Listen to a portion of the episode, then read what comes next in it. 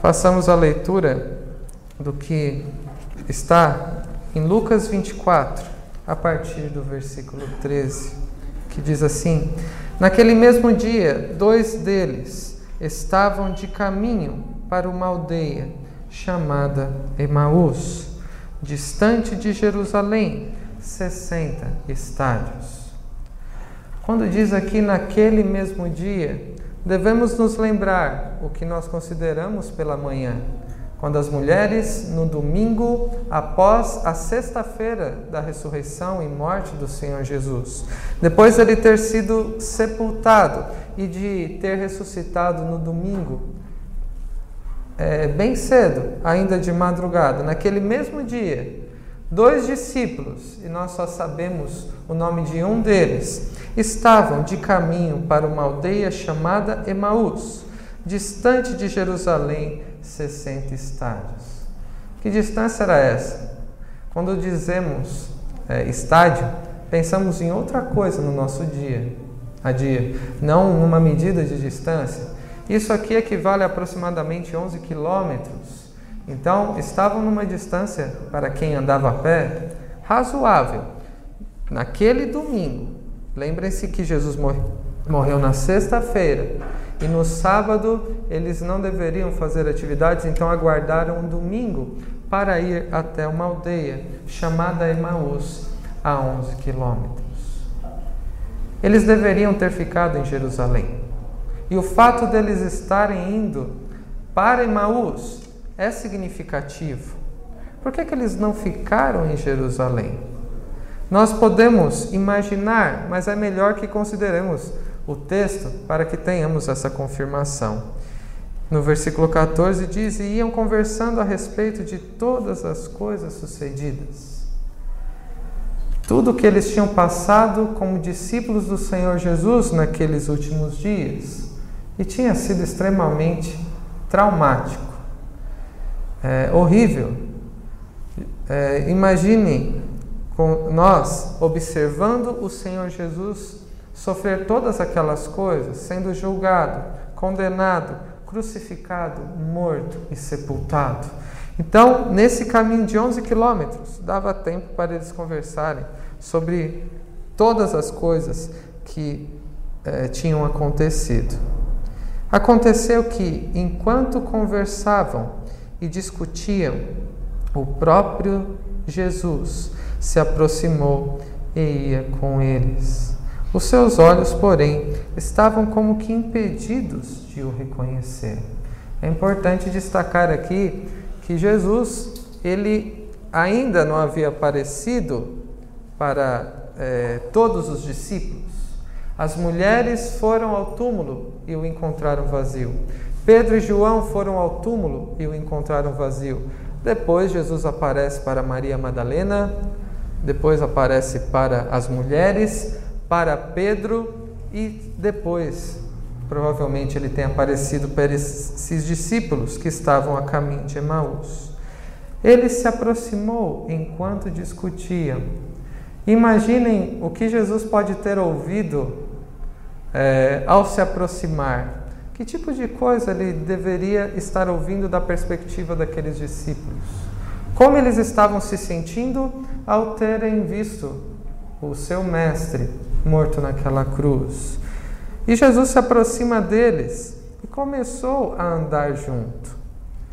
E os seus olhos estavam como que impedidos de o reconhecer. Jesus havia ressuscitado com um corpo glorificado.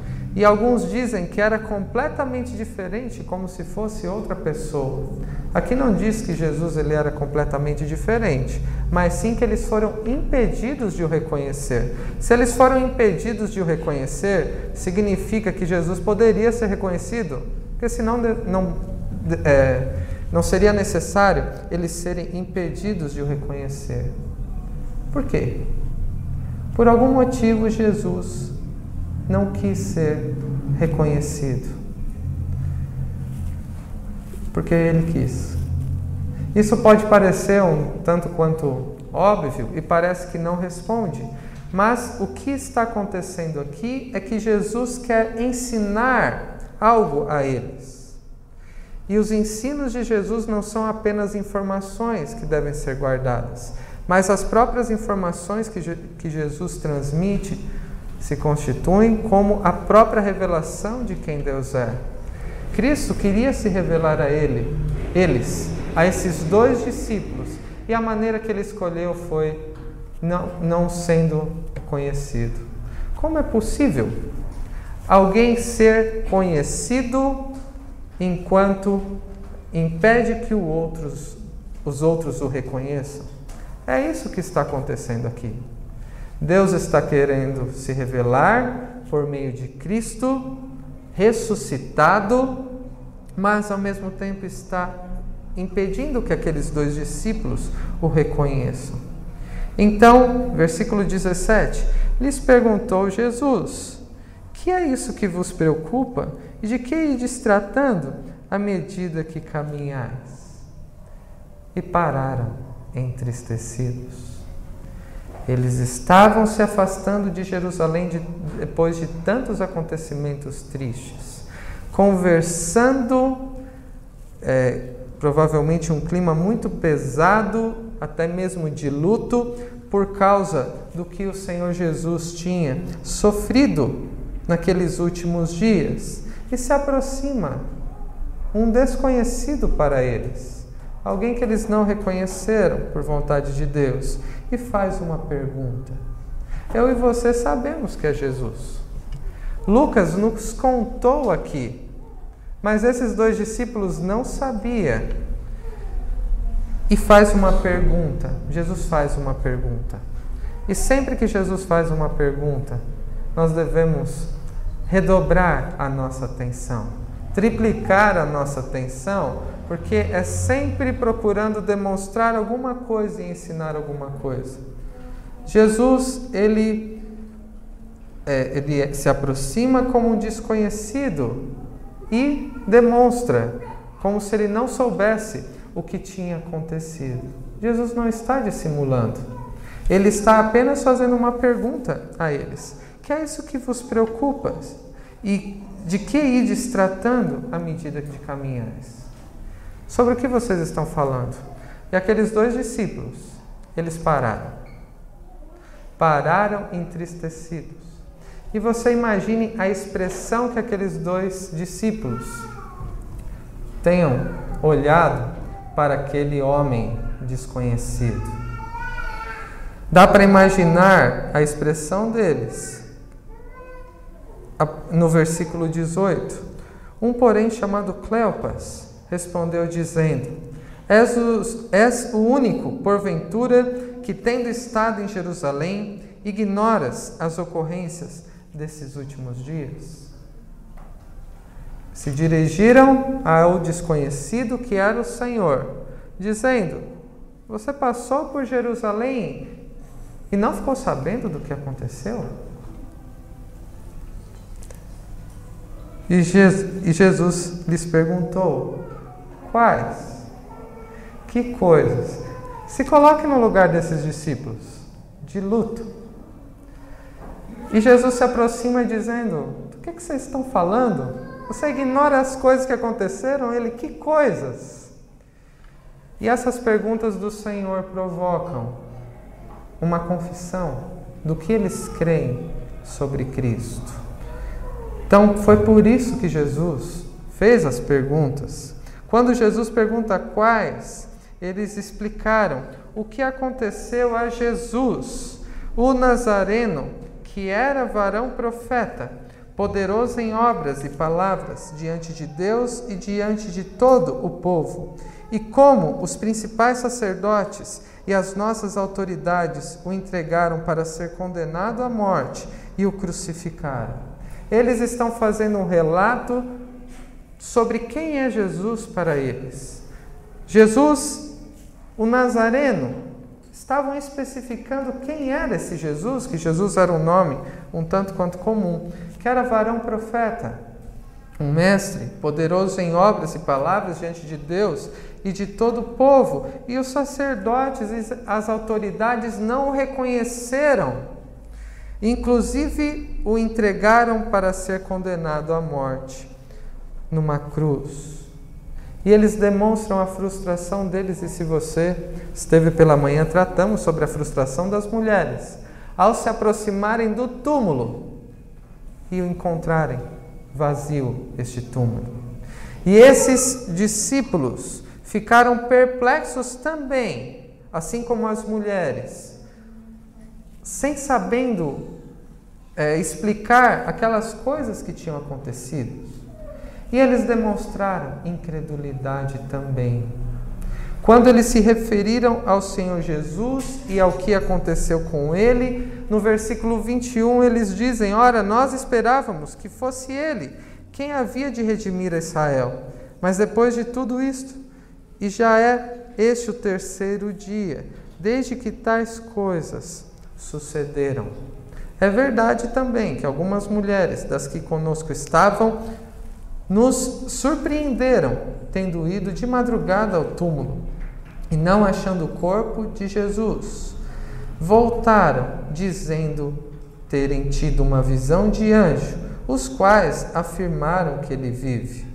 De fato, alguns dos nossos foram ao sepulcro e verificaram a exatidão do que disseram as mulheres, mas não ouviram. Fica nítida aqui a incredulidade desses discípulos, desses dois discípulos. Eles tinham expectativa de que Jesus fosse o redentor, o Messias prometido desde o Antigo Testamento, mas ele foi morto. Ele foi crucificado e a crucificação era uma morte extremamente humilhante, era a pior pena de morte da época. E já era o terceiro dia. E eles mencionam o terceiro dia e eles não se lembram, mesmo expressando isso, o que Jesus tinha falado sobre o terceiro dia. E eles faziam parte daquele grupo de discípulos que andavam com, com os outros discípulos, com os doze, nesse momento, os onze. E tanto que disseram: as mulheres foram até o túmulo. Lembrem-se que as mulheres foram contar aos onze e aos discípulos que estavam com eles, inclusive esses dois, esses dois discípulos que estavam a caminho de Emaús. Mas consideraram o testemunho daquelas mulheres um boato, digno de dúvida, algo em que não sentiam segurança em crer. Inclusive quando outros discípulos, inclusive alguns apóstolos, como Pedro e João, confirmaram que o corpo não estava lá, eles colocam o, o que é o, o, o importante ser destacado aqui no final do versículo 24. Mas não ouviram. O fato de não terem visto Jesus ressuscitado era motivo para eles não acreditarem, para continuarem perplexos sobre tudo o que tinha acontecido, sobre a notícia das mulheres, após uma morte tão horrenda que foi a de Jesus. E eles não acreditaram também. No versículo 25 nós lemos: Então lhes disse Jesus: Honestos e tardos de coração para crer tudo o que os, ah, os profetas disseram. Do que, que ele chama esses dois discípulos? De nécios. E o que, que é alguém nécio? Também não é um termo que costumamos usar. E se usarmos que não seja em relação ao outro, porque talvez seja ofensivo, é alguém que é tolo, é alguém insensato, alguém que não demonstra sabedoria, e é alguém lento também, tardo de coração. Para quê? Para crer tudo o que os profetas vos disseram. Ao ver e ao ouvir a respeito da incredulidade desses dois discípulos, Jesus fala: Ó tolos e lentos de coração para crer tudo que os profetas os disseram. Jesus não os está ofendendo. Eu disse que esse termo pode chegar ao ponto até de ser ofensivo, Mas Jesus não os está ofendendo, não está dizendo que eles têm uma inteligência limitada ou algo do tipo, se, se pudéssemos usar outro linguajar aqui. Mas Jesus está dizendo que o problema deles é o coração. Lento em aceitar o que a palavra de Deus havia dito. E o que Jesus faz? Continua explicando sobre o Antigo Testamento, dizendo no versículo 26: Porventura não convinha que o Cristo padecesse e entrasse na sua glória. Eles esperavam um rei glorioso que os livraria da opressão daquele império romano que os fazia sofrer. Eles esperavam o rei da glória, como diz o Salmo 24. Mas Jesus está dizendo: vocês são lentos, de coração são incrédulos, para confiarem na palavra de Deus, em toda ela, para compreender as coisas que estão acontecendo aqui diante de vocês. E ele diz: não convinha que o Cristo padecesse para entrar na sua glória, ou seja, o sofrimento era necessário para que ele pudesse entrar na sua glória. Esses dois aspectos eram é, necessários na vida do Senhor: a humilhação e a exaltação. A humilhação em toda a sua vida na cruz, na sua morte, permanecendo morto, e depois a sua exaltação de modo especial e mais nítido a começar da sua ressurreição e depois até ele subir aos céus. No versículo 27, encontramos uma, um resumo que eu pessoalmente não gostaria que estivesse resumido. Eu gostaria de poder pregar hoje não somente do 13 ao 35, mas talvez do 13 ao 135. Por que eu digo isso? Se há uma passagem da Bíblia que eu gostaria que fosse expandida, seria o versículo 27. Imagine Jesus explicar a esses discípulos todo o Antigo Testamento. E começando por Moisés, discorrendo por todos os profetas, expunha-lhes o que a seu respeito constava em todas as Escrituras. Quando diz que começando por Moisés, por onde Jesus começou? Por Gênesis. Que Deus criou o homem à sua imagem e semelhança, para que através da obediência o glorificasse enquanto cuidava desse mundo, se relacionava com ele e com o próximo. Mas o homem, o primeiro Adão, caiu e no, no momento muito próximo à queda, Deus desceu até aquele jardim. Fez uma pergunta, assim como Jesus fez aqui também: Onde estás, Adão? Para provocar uma confissão também. E na maldição à serpente, Deus prometeu o Filho de Deus pré-encarnado que andava com Adão na viração do dia. Porém, inimizade de entre ti, serpente, a mulher, entre a tua descendência e o descendente dela. Este te ferirá a cabeça. A vitória gloriosa de Cristo, embora ele, o descendente, Cristo, te, é, é, ele te esmagará a cabeça, a vitória de Cristo, embora ele sofra, embora a serpente ferisse o calcanhar dele. Temos vitória e sofrimento. Uma demonstração ainda muito tímida da glória, da vitória do descendente da mulher e do sofrimento que ele deveria padecer.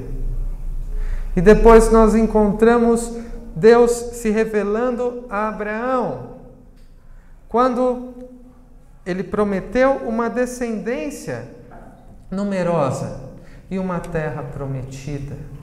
E essa descendência cresceu e ficou 400 anos no Egito e foi liberta.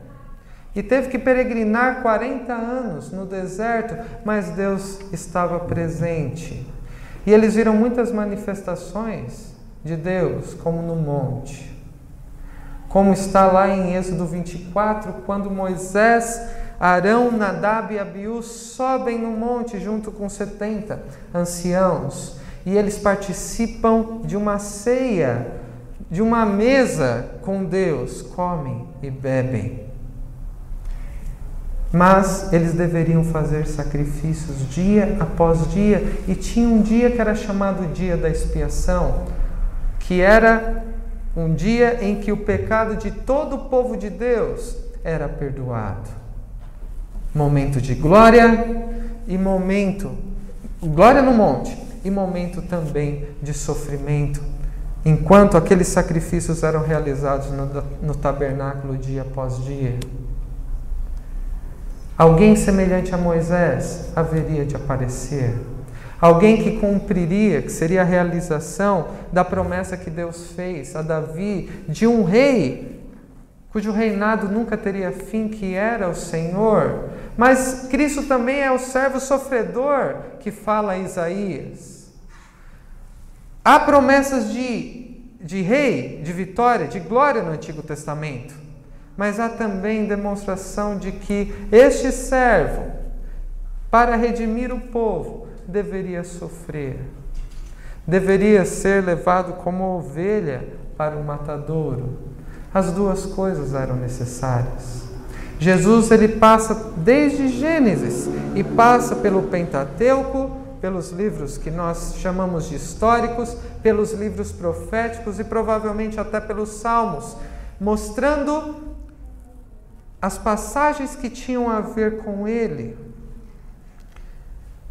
Esse versículo 27 está é, relacionado com a pregação que Jesus faz a eles enquanto andava em direção a Emaús. 28. Quando se aproximavam da aldeia para onde iam, fez ele menção de passar adiante. Mas eles os constrangeram, dizendo: Fica conosco, porque é tarde e o dia já declina. E entrou para ficar com eles. Eles estavam gostando de ouvir aquele homem desconhecido que conhecia o Antigo Testamento. E eles estavam tendo até mesmo um sentimento renovado, como veremos mais à frente, por todas aquelas palavras ouvidas da palavra de Deus.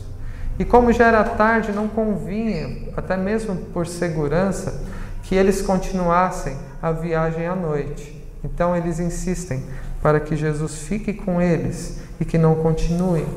E Jesus aceitou, entrou para ficar com eles. No versículo 30 nós lemos: E aconteceu que quando estavam à mesa, tomando ele o pão, abençoou-o e, tendo partido, lhes deu.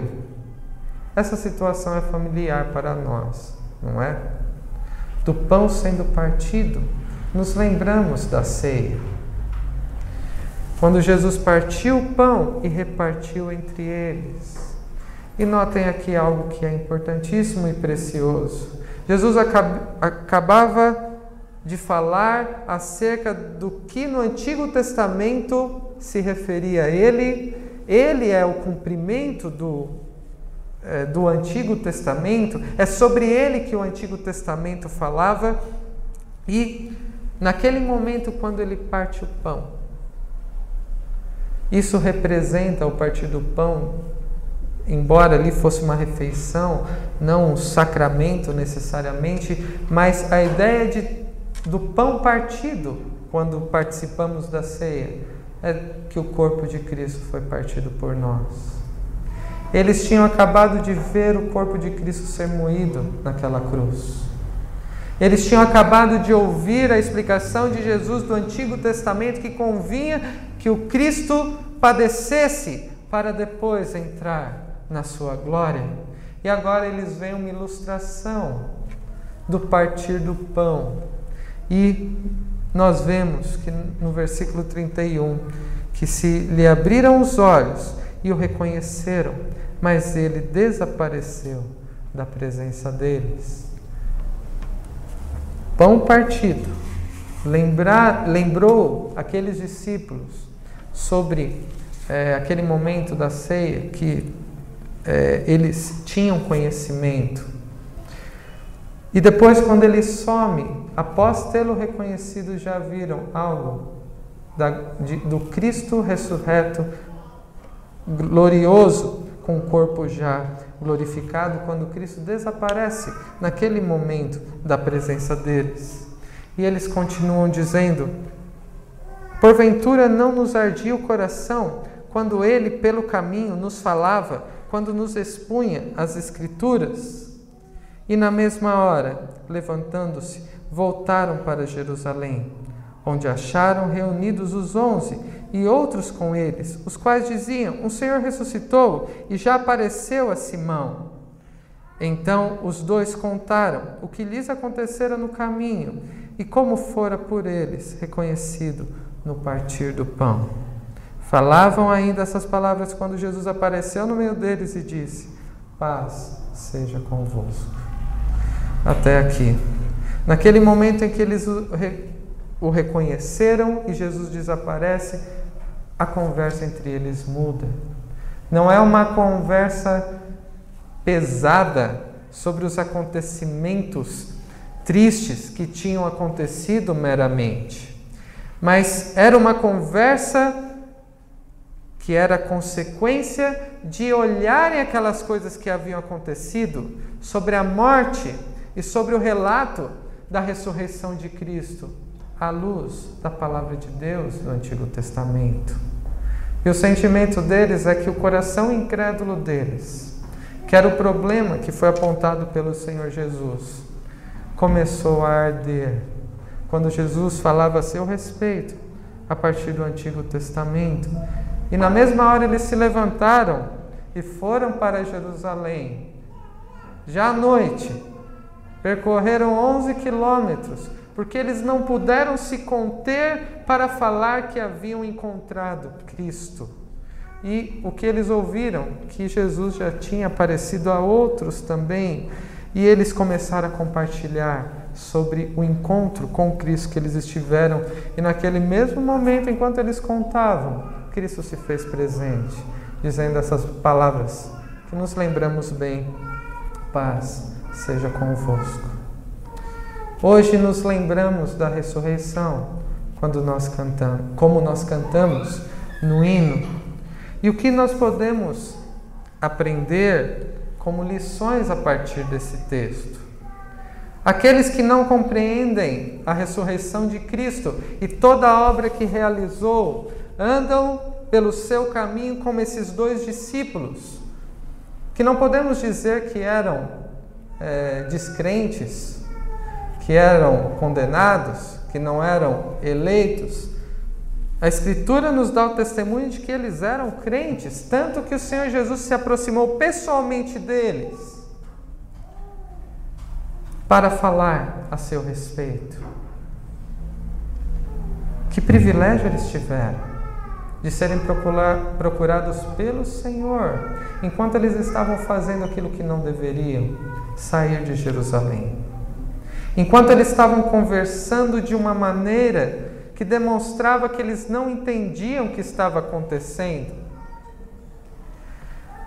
A primeira lição que nós podemos aprender aqui é se todo desânimo que sentimos muitas vezes, toda tristeza pelas coisas desse mundo, muitas vezes continuam porque não temos uma perspectiva de quem é o nosso Senhor e Salvador. Não é verdade que muitas vezes nos encontramos como esses homens aqui no caminho de Emaús, nos afastando do lugar onde deveríamos estar, junto com os irmãos, no lugar onde depois eles estavam se encontrando no templo e louvando a Deus, e eles estavam se afastando desse ambiente por causa da tristeza, por causa do desânimo com os acontecimentos, por causa das coisas que não entendiam sobre é, a própria vida, sobre o que eles haviam se deparado. Nos deparamos com muitas coisas no nosso dia a dia que nos causam tristeza. Muitas vezes temos a expectativa que Deus resolva os nossos problemas ainda nessa vida e fique tudo bem aqui neste mundo, assim como era a expectativa desses discípulos.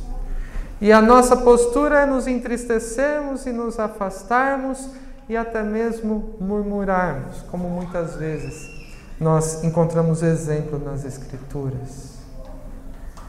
Se você está desanimado com alguma coisa, se você encontra-se triste, até mesmo de luto, e outros tipos de sentimentos que te atrapalham a ver as coisas do, da perspectiva de Deus. Se você não entende o que está acontecendo, se você quer saber o porquê, se você tem esse sentimento, você deve fazer a mesma coisa que esses homens tiveram oportunidade de fazer: ouvir a voz de Cristo. Ouvir o que a palavra de Deus tem a dizer sobre cada uma dessas situações, sobre as coisas dessa vida sobre a esperança que temos no porvir, porque se Cristo ressuscitou, a nossa fé não é vã. Isso deve nos encher de esperança do porvir, quando este Cristo ressurreto retornará glorioso. Ouça o que Cristo tem a dizer. Isso não significa que a iniciativa é sua, porque a palavra de Deus já nos foi revelada e deixada para que nós recorramos Assim como Cristo se aproximou deles, Cristo desceu até nós. Deus desceu desde o Antigo Testamento para revelar quem Ele era, e nós temos o registro diante de nós. As nossas indagações, o nosso sofrimento sobre qualquer tipo de coisa, temos tudo o que é necessário na palavra de Deus. Você está desanimado, triste? Ouça a palavra de Deus. Recorra à palavra de Deus. Porque somente nela que as coisas fazem sentido. Que o nosso coração incrédulo, o fato de não confiarmos em Deus o suficiente para cuidar de nós, nosso coração será aquecido pela palavra de Deus. Aqueles homens, eles estavam sendo assistidos pelo Senhor Jesus. Nós também somos. Cristo está no céu, à destra do Pai, reinando sobre todas as coisas e tem um domínio sobre tudo, inclusive da minha vida e da sua vida. Ele intercede por nós junto ao Pai. De maneira que, se ficamos entristecidos, desanimados e murmuramos e continuamos assim, é porque temos deixado de pensar e temos nos esquecido de quem é o nosso Senhor e de quem é o nosso Salvador. Quando lemos a palavra de Deus, desde o Antigo Testamento, que fala sobre o Cristo que viria, o Novo Testamento que fala sobre Cristo que veio a este mundo para nos salvar e sobre como a igreja de Cristo deve viver até que Cristo volte em toda a sua glória.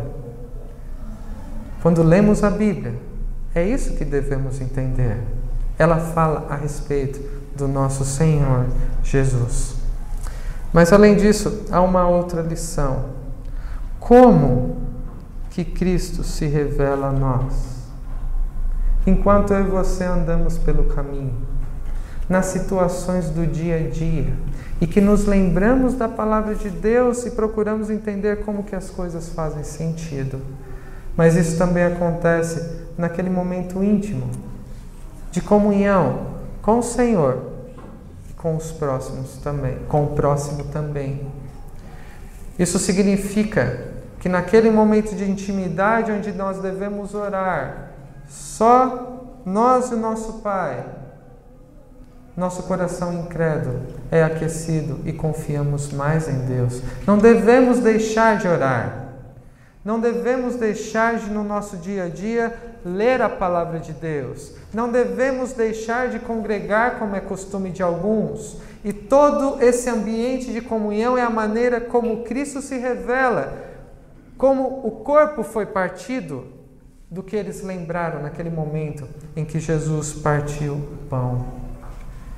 Guarde isso nessa noite. Deus se revela a nós, Cristo é revelado em nós, enquanto andamos pelo caminho no nosso dia a dia, enquanto, enquanto olhamos, aprendemos a olhar as coisas do nosso dia a dia do ponto de vista da palavra de Deus. Mas Cristo é revelado e reconhecido também através de momentos de comunhão, como esse que os discípulos tiveram. Isso causa uma transformação de vida. Eles antes estavam se afastando de Jerusalém, tristes, cabisbaixos, sem entender o que estava acontecendo. Mas quando Cristo se revelou a ele, através da palavra de Deus e através da comunhão do partir do pão, eles tiveram a disposição mudada. Se levantaram na mesma hora e foram compartilhar sobre o encontro com Cristo que tiveram. Se continuamos cabisbaixos, desanimados, tristes, parece que sem esperança, como poderemos estar dispostos para falar do Cristo que nós encontramos? Mas à medida que Cristo se revela a nós por meio da Sua palavra no dia a dia e de momentos de intimidade, temos a nossa disposição mudada para falar sobre Cristo tem feito e sido em nossas vidas. Isso só é possível quando nós nos lembramos que Cristo não permaneceu morto, mas ele está no céu. Ele continua cuidando de nós. Ele continua falando conosco por meio da Sua palavra. E Ele continua nos preservando até o último dia. Quando, depois de ter padecido todas as coisas quando Ele veio, Ele retornará em glória. E aquele que nele crê glorificado, habitará com Ele para todo sempre. Que a mensagem da ressurreição a esses discípulos faça sentido a mim e a você, como discípulos do Senhor Jesus. E que sejamos cada vez mais transformados pela palavra de Cristo. E que, assim, não possamos nos reter também e falemos acerca do Evangelho, de toda a Escritura. Falemos sobre o que Cristo fez e ensinou e que não deixemos de demonstrar que temos esperança. Não que esse mundo melhore, mas que esse mundo seja restaurado, assim como a minha vida e a sua foi restaurada pela ressurreição. E todas as coisas serão restauradas um dia pela ressurreição. Que Deus nos abençoe. Amém.